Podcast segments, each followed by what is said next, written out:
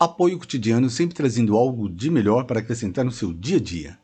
E não podia faltar a funcional clínico junto com a Redefinindo de Saúde, dando uma dica para você aqui nessas daqui para o final do ano esses 300 quilômetros que o pessoal vai fazer caminhando, correndo. O importante é completar. Vamos começar em alguns erros que muitas pessoas cometem. Para aquele pessoal que está sedentário, não esqueça: correr todos os dias não é uma boa.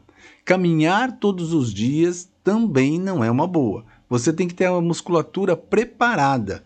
É, muitas pessoas começam a adquirir a atividade física primeira de todas como caminhada e corrida. Por quê? Porque é simples, né?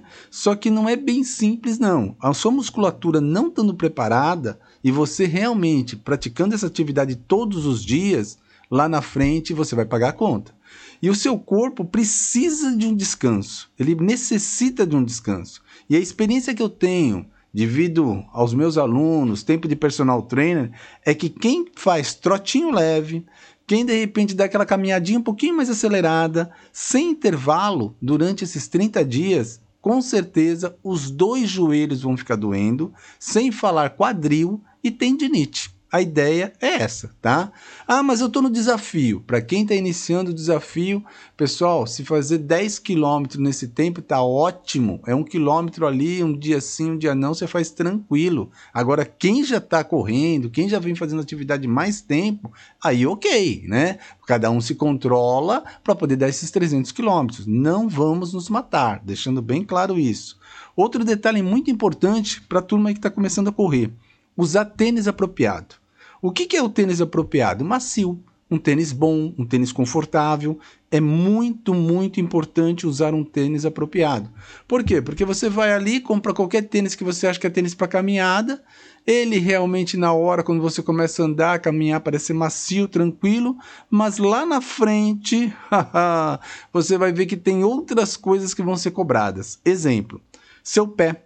Seu pé começa a ficar, ele incha. E conforme ele incha, não é legal. Não é legal mesmo, porque daqui a pouco você está parando no ortopedista para saber o que, que aconteceu. Né? Então tome muito cuidado com isso. Sempre quando você começar a praticar ou caminhada ou corridinha, o tênis tem que ser um número maior. Se você usa 37, vai usar 38. Se você usa 40, vai usar 41. Se você usa 35, você vai usar 36. Se usa 42, você vai usar 43. Por quê? Porque o seu pé incha. Mesmo você fazendo atividade, mesmo que você esteja já no pique, seu pé vai inchar. Com certeza. E outra coisa, fortalecimento da musculatura.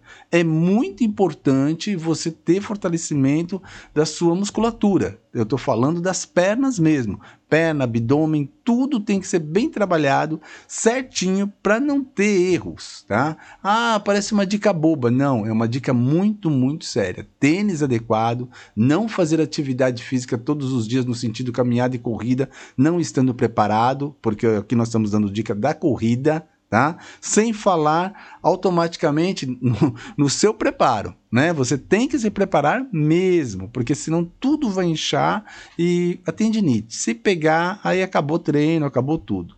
E o mais importante, o mais, o mais, o mais importante que todo mundo esquece: tenha um profissional te orientando. Tem a mim.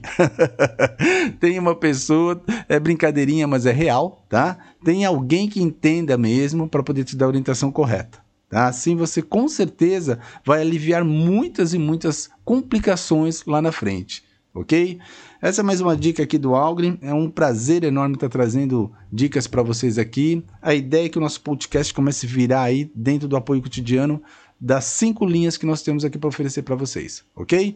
Aquele forte abraço e nos vemos na próxima dica. Até!